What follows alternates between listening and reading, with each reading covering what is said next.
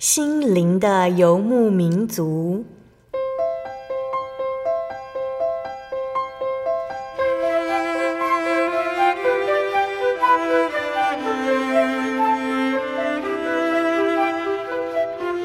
在这个谁都不管谁的后现代社会里，每个人的心灵都是游牧民族。成长的过程就是寻找的过程。每一颗漂泊的心灵，其实都在寻找生命的绿洲。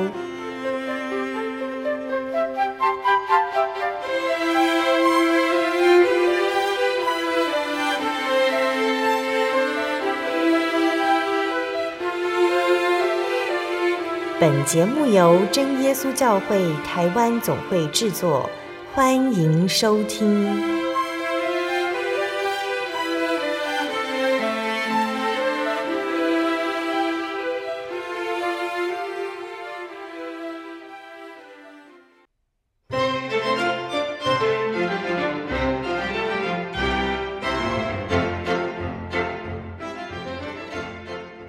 哈利路亚！所有在空中的听众朋友们，大家平安，欢迎收听今天的心灵的游牧民族。我是贝贝，大家这个星期过得愉快吗？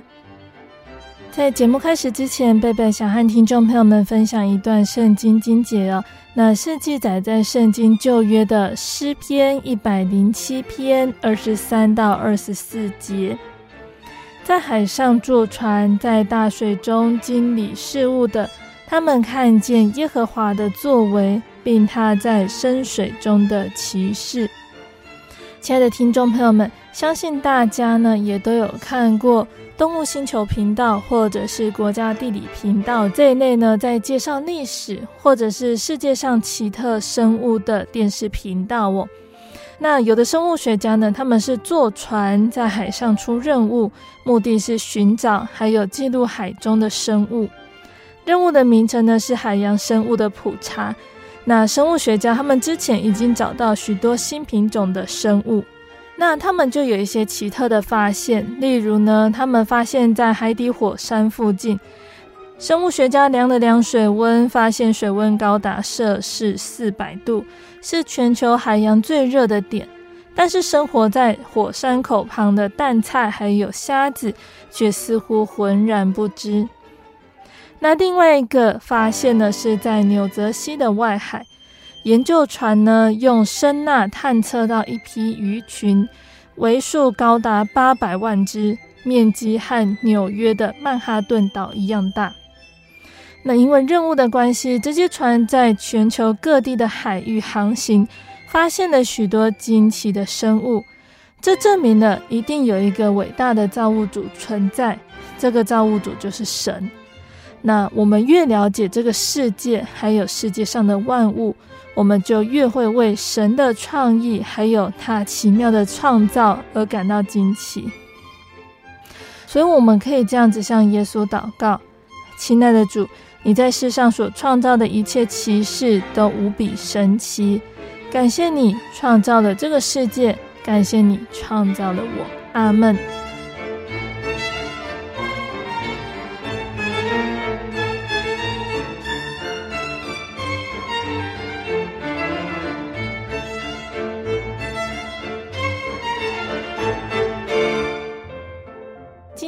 要播出的节目是第一千三百九十集《生活咖啡馆》绘本分享《石头爷爷》。今天在节目中呢，贝贝要来和听众朋友们分享《石头爷爷》这本由小圆还有郭碧如合作创作的绘本故事。故事说到呢，石头爷爷呢，他有一个房间，房间里有着各式各样的石头。石头爷爷常常到溪边、海边去捡石头。他认为用心的人就能够找到各种颜色的石头，并且帮心爱的石头取一个适合他的名字。某一天，石头爷爷在溪边找到了好多各种颜色的原石，但是他没有办法全部带回家。那天晚上下起了倾盆大雨。石头爷爷隔一天呢，匆匆忙忙地赶到溪边，只看见了一颗大石头。那这会是一个什么样的故事呢？让我们先来聆听一首诗歌。诗歌过后，贝贝就会来分享这本绘本故事。那我们要分享的诗歌是赞美诗的第六首《宋主造化大功》。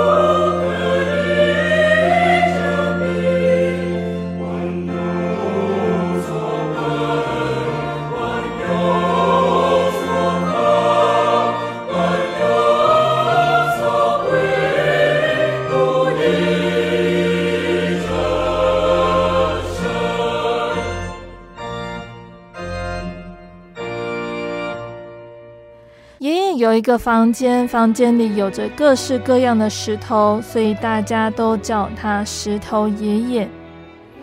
他常常到溪边捡石头，也常到海边捡石头。爷爷说，有些石头在夜晚会发光，有些石头在山洞里过一段时间就会改变。爷爷还说，用心的人就能够找到各种颜色的石头，并且帮心爱的石头取一个适合他的名字。有一天呢，爷爷在溪边捡到了红、橙、黄、绿、蓝各种颜色的原石，爷爷开心极了。但是石头太多太重了，爷爷搬不动，便把它们藏在溪边。那天晚上，突然刮起好大的风，下着好大的雨。爷爷为溪边的原石担心着。隔天一大早，爷爷就匆匆忙忙地赶到溪边，要带回心爱的原石。但是爷爷却看见了一颗大石头压在他藏原石的那个位置。爷爷请了许多人帮忙移开的大石头，但是石头下面的原石不见了。爷爷手握着这些被压碎掉的原石，心里觉得很可惜。他突然想到一个好办法，一个能够让社区更美丽的方法。不久之后，社区里出现了一条美丽的彩虹步道，欢迎着每个经过的人。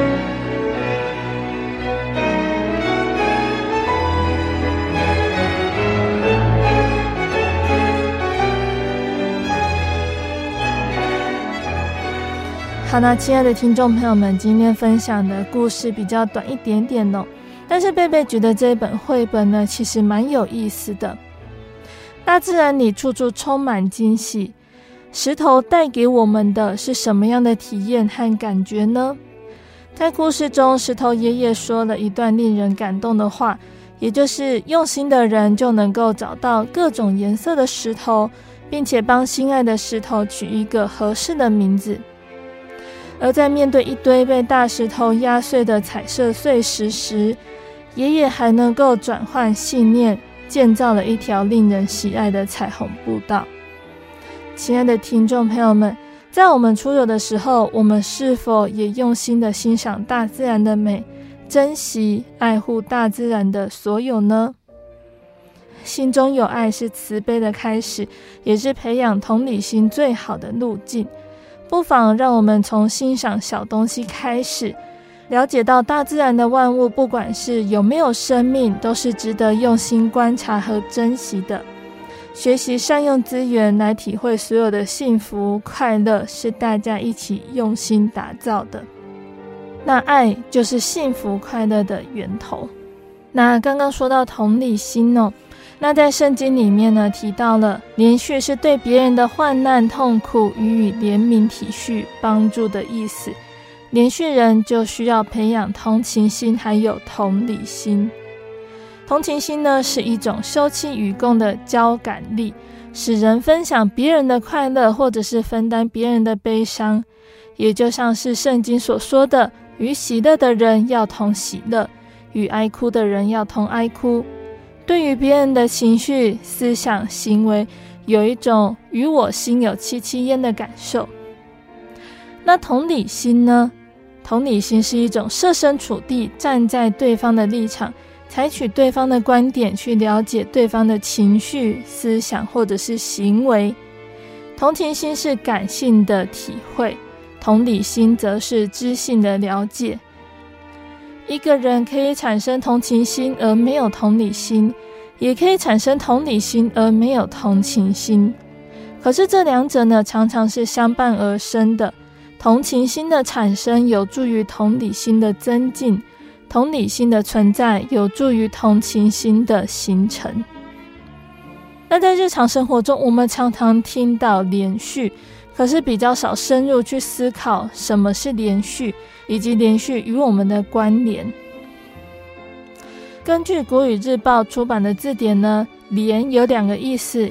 第一个是对别人的不幸表示同情，例如可怜、同病相怜；第二个也就是爱惜，例如怜香惜玉、怜爱。那续这个字呢，就是忧伤、悲哀以及怜悯、同情别人。例如怜恤，还有体恤。那从这个解释呢，我们就可以知道怜恤还有怜悯，它是同义词，也就是对别人的不幸表示同情的爱。正如保罗所说的：“我们坚固的人应该担待不坚固的人的软弱。”在生活当中，不幸的事未必常有，可是人的软弱却很普遍。所以，我们需要别人的连续，也很需要去连续别人。可是，在今天这个功利的社会，人专顾自己，连续好像不见了，爱也随之消失了。因此，才有把爱找回来这个口号。可是，又不知道如何去找。那透过连续的这个道理，求神让我们能够把爱去找回来。要把爱找回来，就要找到爱的源头。爱的源头就是神，神就是爱。神对世人的爱表现就是连续，否则充满仇恨、罪恶、卑贱的罪人，怎么值得尊贵、荣耀又圣洁的神来爱呢？我们在旧约圣经中所感受到的神是公义、严厉的。其实，在旧约里面已经潜藏了神的连续。借着拣选以色列人，我们可以明白神是连续人的神。摩西他就告诉以色列人说：“你们在那地住久了，生子生孙，就雕刻偶像，仿佛什么形象，败坏自己，行耶和华你神眼中看为恶的事。”惹他发怒，我今天呼天唤地的向你们做见证，你们必在过约旦河得为业的地上速速灭尽，你们不能在那地上长久，必尽行除灭。耶和华必使你们分散在万民中，在他所领你们到的万国里，你们剩下的人数稀少，在那里你们必侍奉人手所造的神。但你们在那里必寻求耶和华你的神，你尽心尽性寻求他的时候，就必寻见。日后你遭遇一切患难的时候，你必回归耶和华你的神，听从他的话。耶和华你神原是有怜悯的神，他总不撇下你，不灭绝你，也不忘记他起誓与你列祖所立的约。那这段话呢，是记载在《生命记》的第四章二十五到三十一节。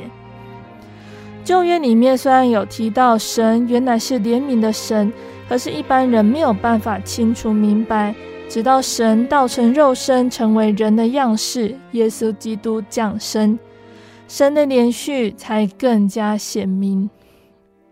耶稣他时常说：“我喜爱连续，不喜爱祭祀。”所以，他可以与世人瞧不起的罪人一同吃饭。门徒饿了，在安息日照样掐麦穗来吃。在安息日看到可怜的病人，虽然法利赛人有异样的眼光，神还是医治病人。因为压伤的芦苇，它不折断；将残的灯火，它不吹灭。耶稣就是有这种悲天悯人的怜悯心肠。最后，耶稣为了救赎人类脱离罪恶，就是义的代替不义的。耶稣被钉死在十字架上，在十字架上时，他还说出：“父啊，赦免他们，因为他们所做的，他们不晓得。”耶稣不但没有责怪、埋怨的话，还讲出赦免的话，就是因为他满有怜恤世人的心。那保罗呢？他明白基督的死，所以他说：“因我们还软弱的时候，基督就按所定的日期为罪人死。为一人死是少有的，为人人死或者有敢做的，唯有基督在我们还做罪人的时候为我们死。神的爱就在此向我们显明了。”借耶稣基督为我们世人的罪被钉死在十字架上，显明了神怜恤世人的大爱。那保罗他在以弗所书里面又说道：“我在父面前屈膝，求他按着他丰盛的荣耀，借着他的灵，叫你们心里力量刚强起来，使基督因你们的信住在你们心里，叫你们的爱心有根有基。”能以和众圣徒一同明白基督的爱是何等长阔高深，并且知道这爱是过于人所能测度的。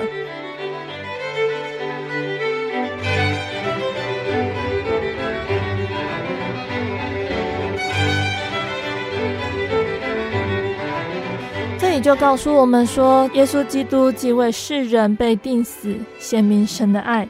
而神的爱又是不变的，可以放诸四海。保罗亲尝基督的爱，他相信所有的圣徒，无论古今中外，同样可以明白基督的爱是何等的长阔高深。而我们又是如何品尝神的爱呢？像是病得到医治，耶稣他走遍各城各乡，在会堂里教训人，宣讲天国的福音。又医治各样的病人，他看见许多的人，就怜悯他们，因为他们困苦流离，如同羊没有牧人一般。但在今天呢，真耶稣教会同样有许多的信徒，因为被病痛缠累，走投无路，相信耶稣之后，并得到医治，体会了神的怜恤。那其实呢，除了肉体的病痛之外，更有心灵的忧郁。可是借由天国的福音，能够医好伤心的人，也让人体会神的安慰，就如同圣经所说的：“喜乐油代替悲哀。”赞美衣代替忧伤之灵。那再来呢？有的人他体验到的是鬼被赶出哦。圣经里面说，有人带着许多被鬼附着的来到耶稣跟前，耶稣只用一句话就把鬼都赶出去，并且治好了一切有病的人。这是要应验先知以赛亚的话说：“他代替我们的软弱，担当我们的疾病。”被鬼附着的人呢，不但生活失序，连家人都跟着痛苦。鬼出去，生活正常，大家也高兴。那在真耶稣教会里，有许多是被鬼附着，可是因为信了耶稣，魔鬼便离开的见证，也因此深深感受耶稣的爱，知道主耶稣连续被人唾弃的人。那再来，神的爱呢，也就是让我们的罪得到释放。耶稣来到世上的目的，就是要将他的百姓从罪恶里救出来。所以，借着他被钉十字架，流出宝血，义的代替不义的，使人的罪得以赦免。保罗就深深体会这个道理。保罗他说：“基督耶稣降世，为要拯救罪人。”这话是可信的，是十分可佩的。在罪人中，我是一个罪魁，然而我蒙了怜悯。是因耶稣基督要在我这罪魁身上显明他一切的忍耐，给后来信他得永生的人做榜样。表面上呢，罪看起来是没有什么哦，其实罪作王会叫人死，因为愿意行的善行不出来，不愿意的恶偏偏去做，不只是良心天人交战，甚至造成妻离子散、家破人亡。所以保罗呢，他针对被罪捆绑这件事情呢，他说：“我真是苦啊！谁能救我脱离这取死的身体呢？感谢神，靠着我们的主耶稣基督就能够脱离了，能够脱离罪恶，无罪一身轻。这一切都是因耶稣的救赎。所以保罗他深深体会耶稣的爱。他说：谁能使我们与基督的爱隔绝呢？”在真耶稣教会里面，同样也有很多这一类的见证哦。被罪捆绑、恶习无法戒的，例如赌博、喝酒，甚至是吸毒的人，后来因为信耶稣，都能够脱离，并且过着正常人的生活，建立幸福的家庭，也深深体会耶稣怜悯的爱。既然我们得以体会、享受耶稣的爱，而这个爱是不受时空限制、绝不改变的，所以刚信耶稣时，因为神的怜悯，使我们体会了神的大爱。往后的生活，甚至后代的子孙，同样可以体会、享受耶稣的爱。所以保罗他说：“因我深信，无论是死是生，都不能叫我们与神的爱隔绝。”这爱是在我们的主基督耶稣里的，因此有的时候借着环境考验我们与神的关系，也是要我们时时与神的爱去联系。无论任何境遇，不要怨天尤人。诚如尤大叔所说的：“亲爱的弟兄啊，你们却要在至圣的真道上造就自己，在圣灵里祷告，保守自己，常在神的爱中。”仰望我们主耶稣基督的怜悯，直到永生。体会到神连续的这份爱，我们就要去实践，就应该把这个爱用在生活中，如此我们才有真爱。就如约翰所说的：“主为我们舍命，我们从此就知道何为爱。我们也当为弟兄舍命。凡有世上财物的，看见弟兄穷乏，却塞住怜恤的心。”爱神的心怎能存在他里面呢？小子们呐、我们相爱，不要只在言语和舌头上，总要在行为和诚实上。保罗说：“你们既是神的选民，圣洁蒙怜爱的人，就要存怜悯、恩慈、谦卑、温柔、忍耐的心。倘若这人与那人有嫌隙，总要彼此包容，彼此饶恕。主怎样饶恕了你们，你们也要怎样饶恕人。人与人之间难免有摩擦的时候，但即使都是我们对，别人错。”有时候只是误会，不一定有这样子的对错之分。表示我们刚强，对方软弱，我们往往就会得理不饶人。但是如果我们学会了连续，当别人比我们软弱时，我们岂不是要连续饶恕他，如同神连续饶恕我们一样呢？那虽然明白这个道理有不一定行得出来，但是靠着圣灵祷告，神就会加添心力，使我们能有神的爱去饶恕人，如此更能够体会神的爱。这就是在真道上造就自己，在圣灵里祷告，保守自己常在神的爱中，仰望主耶稣的怜悯。如果能够实践神连续的爱，真正受惠的还是我们自己。因为能够将神的爱应用在家中，这样我们就可以享受天伦之乐，过着在地如天的生活。那愿我们都能够靠着耶稣的真道以及耶稣的爱，来学习这一份连续的爱。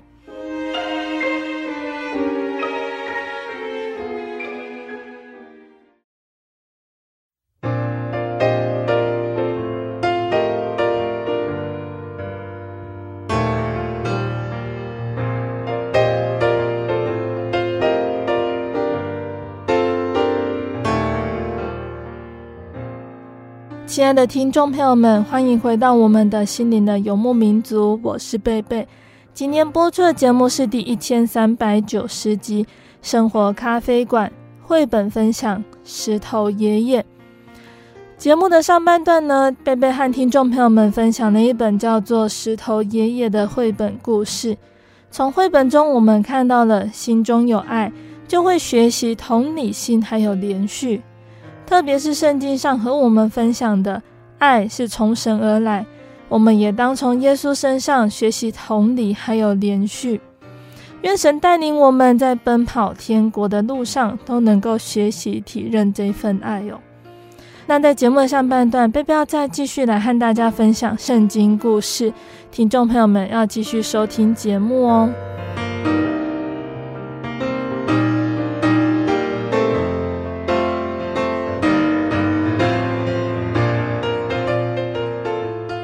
那亲爱的听众朋友们，今天呢，我们要来讲到的是耶稣所说的比喻哟。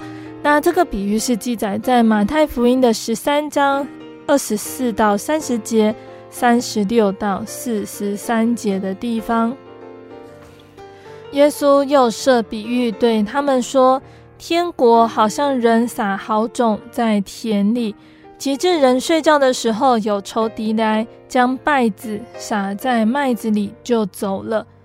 到长苗吐穗的时候，稗子也显出来。田主的仆人来告诉他说：“主啊，你不是撒好种在田里吗？从哪里来的稗子呢？”主人说：“这个是仇敌做的。”仆人说：“你要我们去薅出来吗？”主人说：“不必。”恐怕薅麦子，连麦子也拔出来，容这两样一起长，等着收割。当收割的时候，我要对收割的人说：先将稗子薅出来，捆成捆，留着烧；唯有麦子要收在仓里。当下，耶稣离开众人，进了房子。他的门徒进前来说：“请把田间稗子的比喻讲给我们听。”耶稣回答说：“那撒好种的，就是人子；田里就是世界，好种就是天国之子。败子就是那恶者之子。撒败子的仇敌就是魔鬼。收割的时候就是世界的末了，收割的人就是天使。将稗子薅出来，用火焚烧，世界的末了也要如此。”人子要差遣使者，把一切叫人跌倒的和作恶的，从他国里挑出来，丢在火炉里。在那里必要哀哭切齿的。那时，一人在他们父的国里要发出光来，像太阳一样。有耳可听的，就应当听。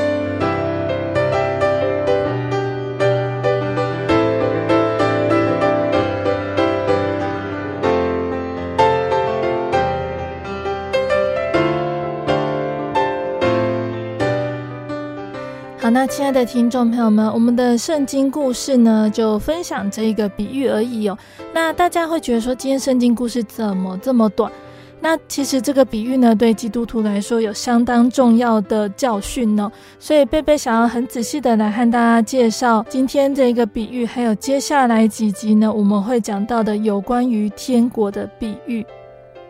那我们在听这个比喻的时候呢，我们会想到一个经节哦，是在提摩太后书的一章十三节。你从我听那纯正话语的规模，要用在基督耶稣里的信心和爱心，常常守着。使徒保罗他曾经语重心长地向哥林多教会的信徒们说：“但愿你们宽容我这一点愚妄，其实你们原是宽容我的。”我为你们起的愤恨，原是神那样的愤恨，因为我曾把你们许配一个丈夫，要把你们如同贞洁的童女献给基督。我只怕你们的心或偏于邪，失去那像基督所存纯一清洁的心，就像蛇用诡诈诱惑了夏娃一样。假如有人来另传一个耶稣，不是我们所传过的。或者你们另受一个灵，不是你们所受过的；或者另得一个福音，不是你们所得过的，你们容他也就罢了。那我们看到保罗所说的这一段话，再回到我们刚刚讲到稗子和麦子的这个比喻，我们就可以了解到为什么保罗他会很紧张，还有义正言辞的对哥林多教会说这样子的话。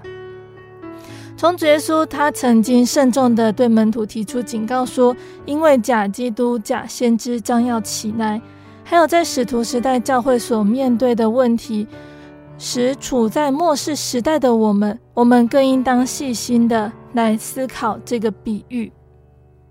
那我们刚刚说的比喻呢，是记载在马太福音的十三章二十四到三十节。耶稣他针对这个比喻的解释是在三十六到四十三节的地方。故事中说到的稗子，稗子是一种有毒的植物，它的样子和麦子很类似，在成长的过程里面，外表就很难分辨，而且它的根部很容易与麦子的根纠缠在一起。但是等到成熟结穗的时候，一看就很清楚，可以很容易分辨出来。那稗子的果实也具有毒性，如果不小心食用到，会使人产生如同醉酒的症状，甚至会使人眼睛失明，并且因为根部和麦子是纠缠在一起的，不容易趁早清除，是农夫视为非常麻烦的植物。那魔鬼为了破坏主耶稣的救恩工作，或从外部以各种的逼迫、阻挡、陷害、讥笑，使人害怕而不敢接受福音或表明信仰；或者是从内部利用人性的软弱，以各种似是而非的事情破坏人的信仰，还有教会的团结合一，就好像稗子撒在麦田里面，从内部腐蚀信徒的信心。它的后果更加可怕，我们不得不谨慎防备。那针对稗子，我们其实可以从三个角度去看它。撒稗子是魔鬼的工作，而田地就可以指示我们每个人的心田。当有不好的、错误的、好胜的概念，因为人性的软弱，在心中慢慢滋长，最终必会败坏一个人的信仰。那田地呢？另外一个也可以指的是教会。魔鬼利用一些不实在的信徒，因为受到物质、罪恶、异端的迷惑，造成其他单纯愿意追求成长的信徒的不断困扰，想要破坏整体教会的造就和发展。那魔鬼他会利用哪些在信仰上比较软弱的情境呢？第一个，也就是不实在的敬拜。主耶稣他曾经慎重地提醒凡愿意跟随他的人说：“那真正拜父的，要用心灵和诚实拜他，因为父要这样的人拜他。”我们的信仰是从内心发出的，加上实际的追求。可是人性中隐藏的虚假、虚伪的软弱，如果我们没有办法克服这样的软弱，魔鬼就会利用人为求名的虚荣心的这个败子进攻人心。那有的人会用自己的私意、物质的利益方向去看、去衡量信仰这件事情。那有的人是为了名、为了利而混乱神的真道，或者是利用机会。借着虚假的热忱攻击使徒工人，或者是阻挡教会的施工，以及单纯的工人。这些人可能从头到尾都很活泼、很顺利，甚至也受到部分信徒的欢迎支持。可是至终经不起考验，还有神的审判的。这些人都是因为自以为是、不能谨慎、谦卑，以致被魔鬼利用，衍生不实在的敬拜。灵性无形中后退而不自知，并且造成对教会圣工发展的伤害，是我们必须时时警惕的。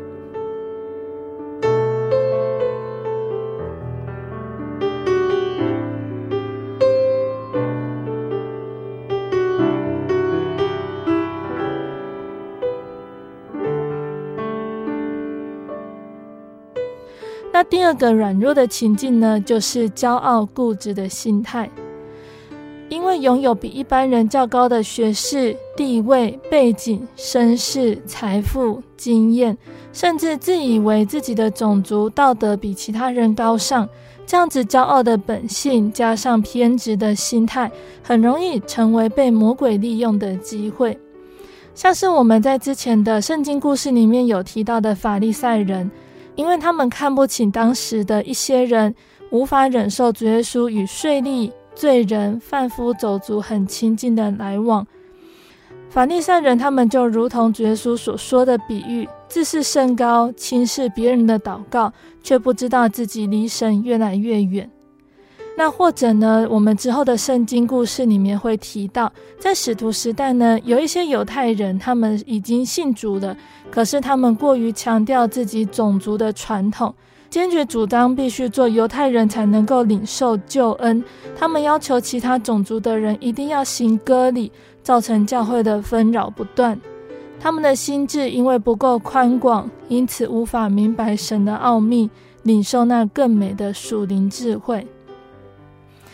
在任何时代中呢，骄傲并且偏执的心态会使人的心产生一道阻隔的墙，无法真正领受信仰的美好、喜乐、恩典，还有盼望。在教会内部中，如果有的人是存着骄傲固执的心态，一定会使许多的圣工因为无法同心合意、互相肯定支援而被耽误，甚至无法推进。这个是我们必须去谨慎防范的。那第三个软弱的情境呢，也就是错误的道理。我们每个人都有不同的生长环境，也有不同的成长经历，因此形成不同的价值观，还有不同的判断方式，也衍生不同的喜好，还有行事为人的风格。那这本来是自然的哦。但是魔鬼会利用这些不同的差异性，使人在各种境遇的冲击历练中，加上如果不谨慎防备人性软弱的一面，就好像我们前面所说的这些弱点，以致产生错误不公正的思想观念。有些已经远离了真理，甚至完全违背而不自知。还自以为是热心积极的，如同使徒时代那些坚决主张割礼，还有看重各样仪节的犹太信徒。有毒的稗子在他们心中滋长，他们还自认是耶稣基督的热心工人。那魔鬼有的时候也会利用世上的思想潮流，包装过的异教思想来引诱我们，要破坏我们的纯正信仰。或形成偏激，或渐渐俗化，所以保罗他曾严正劝勉信徒说：不可让人因着故意谦卑和敬拜天使，就夺去你们的奖赏。这等人拘泥在所见过的，随着自己的欲心，无故的自高自大，不持定元首。又说这些规条使人徒有智慧之名，用私意崇拜，自表谦卑，苦待己身，其实在克制肉体的情欲上是毫无功效的。那圣经中的其他经节也是这样子教训我们的，我们当越发郑重所听见的道理，恐怕我们随流失去。可见了错误的想法、观念、理论会破坏人的信仰，还有整体教会的发展，甚至使教会俗化。所以，处于末世的我们，应当思想主耶稣的提醒，要谨慎防备。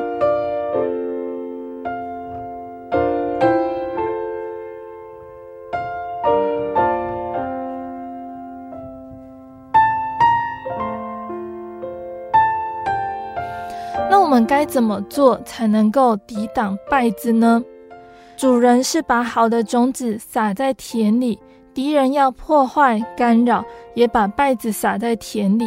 也许一开始似乎还不容易被发现，可是慢慢成长、吐穗的时候，人就可以一眼看出来。可是我们要如何面对还有处理这些稗子呢？第一个呢，我们要认清神的爱，我们必须常常思想。我们今日得以进入主耶稣的恩典中，享有永生的盼望，是天上真神爱我们，借着主耶稣的宝血拣选洗净我们，不是我们拣选他。就好像保罗，他常常感念主耶稣的大爱，说：“我今日成了何等人，是蒙神的恩才成的。”他也以此提醒信徒：使你与人不同的是谁呢？你有什么不是领受的呢？因此，在信仰成长过程中，不管累积多少经验，有多少辛苦的工作，都是为了报答神的爱，不应该产生自傲的偏差心理，并且要深信是主耶稣为我而死，唯有主耶稣别无拯救，来拒绝各种的诱惑，保守我们自己永远在神的爱中。那第二个方式呢，也就是要爱慕神的真理。我们必须确信，人的经验无论何等丰富，它衍生的道理都是有限的。唯有神的真理才是永恒的标准。然后，我们愿意尊重真理，支持真理，借着神的真理来分辨一切，反省自我。就好像保罗说：“我被你们论断，或被别人论断，我都以为极小的事，连我自己也不论断自己。”却不能因此得以称义，但判断我的乃是主。如果能够如此，我们每个人不会各说各话，自以为是，而是常常以神的真理来矫正自己的看法，来分别各种的事物，就能够得以避免许多的错误。因此，我们务必存着一颗善良、诚实、谦卑的心，接受真理的培养。圣经上说：“清洁的人，你以清洁待他；乖僻的人，你以弯曲待他。”加上神所赐的圣灵住在我们心中，必能使我们明白圣经道理的真义教训，成为我们行事为人的准则。如此，就能够分辨出自己内心的软弱，还有周遭错误的事情，不受影响。并靠着主所加增的力量克制它，使灵性成长。那第三个方法呢，也就是要支持纯正的工人。敌人虽然会暗中利用各种机会，把稗子撒在田里，起初看不出来，但是一长苗吐穗，就是从其中一开始结出果穗时，在神家中有许多纯正忠心的仆人。一眼就能够分辨出来，他们会心急地请示主人：“你要我们去把它薅出来吗？”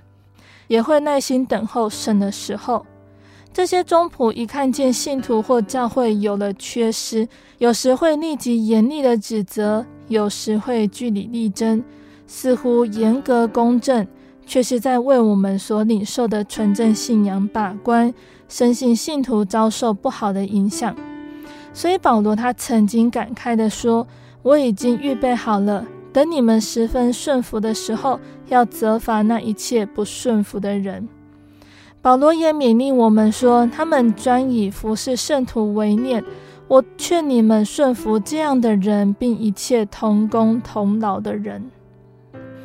圣经上也说，你们要依从那些引导你们的，且要顺服，因为他们为你们的灵魂时时警醒，好像那将来交账的人。你们要使他们交的时候有快乐，不致忧愁；若忧愁，就与你们无益了。所以，我们应当支持忠心纯正的工人，使自己的信仰有更大的造就。而哪些人是忠仆呢？我们只要存爱慕真理的心志，看那些人所结出来的果子和所叙述的道理是否前后一致，是否完全的遵照圣经呢？那这是不难加以分辨的。不要贪求虚荣，不要贪求不法的利益。就不会被那些不忠心、虚浮的人用一些花言巧语来引诱我们了。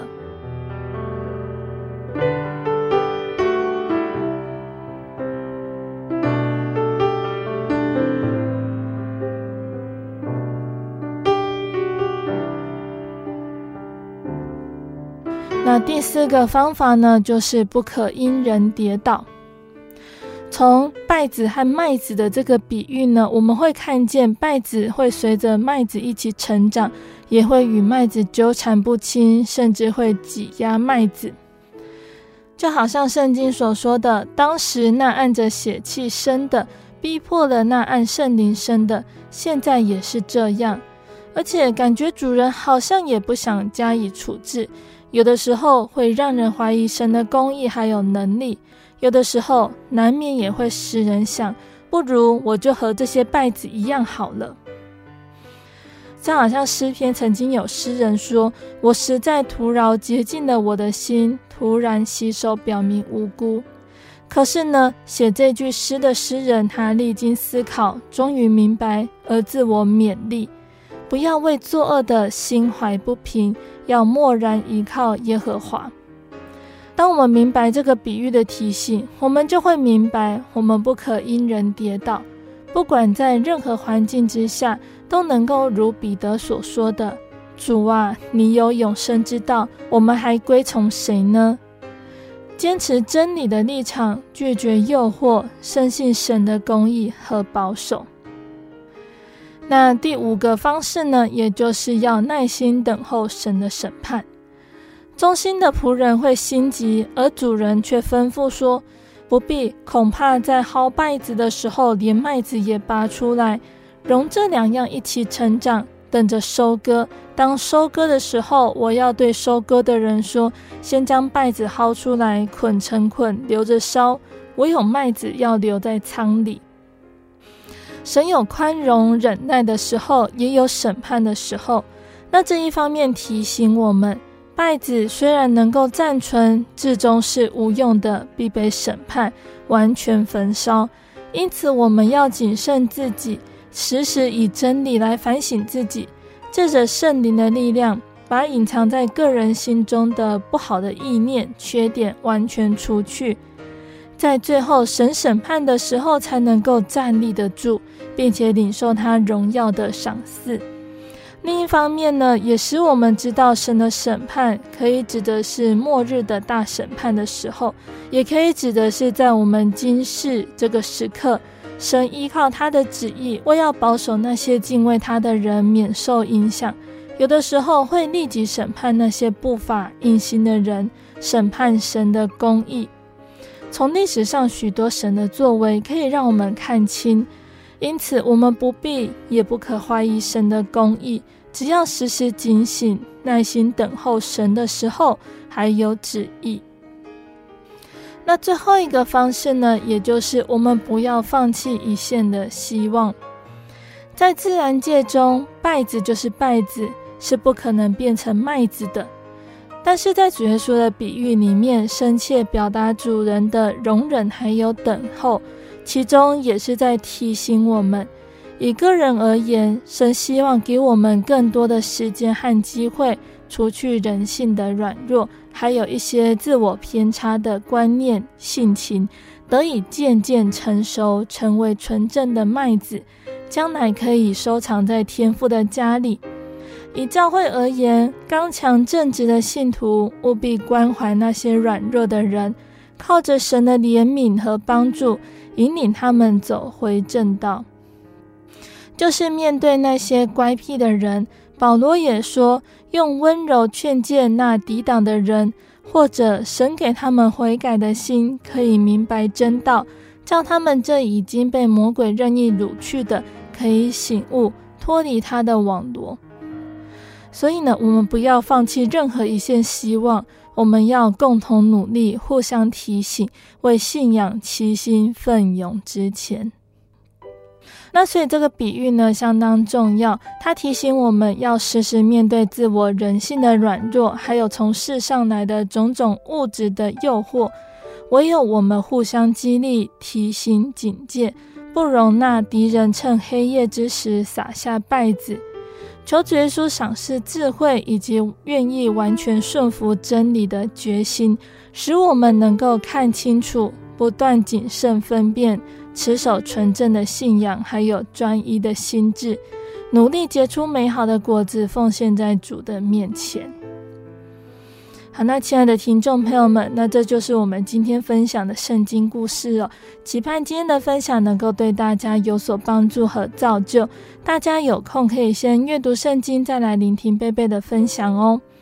那今天的圣经故事就分享到这里了，请大家继续锁定心灵的游牧民族，贝贝将会和大家分享接下来的圣经故事。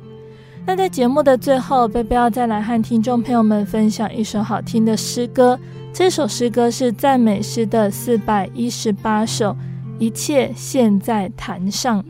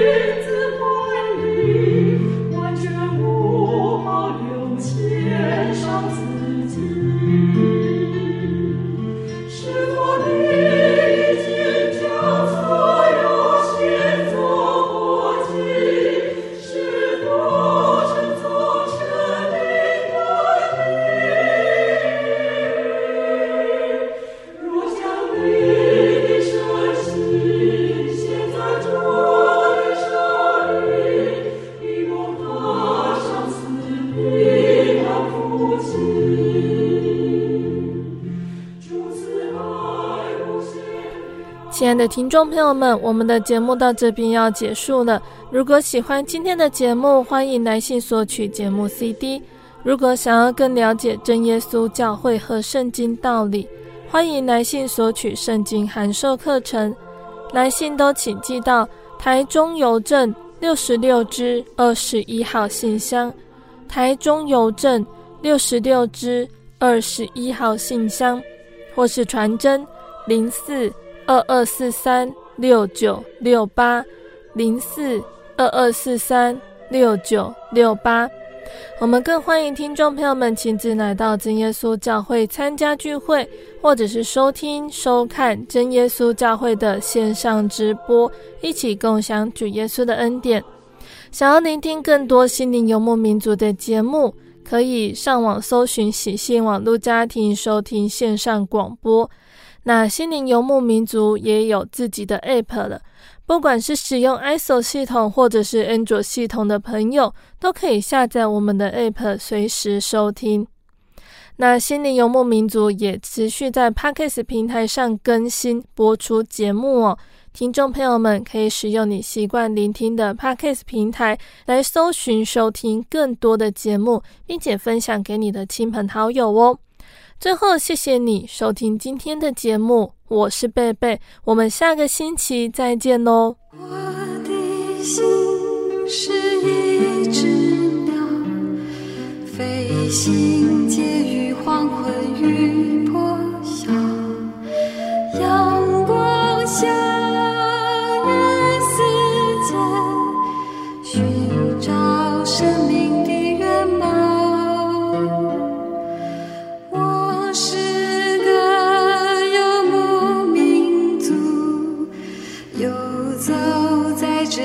乡的小路。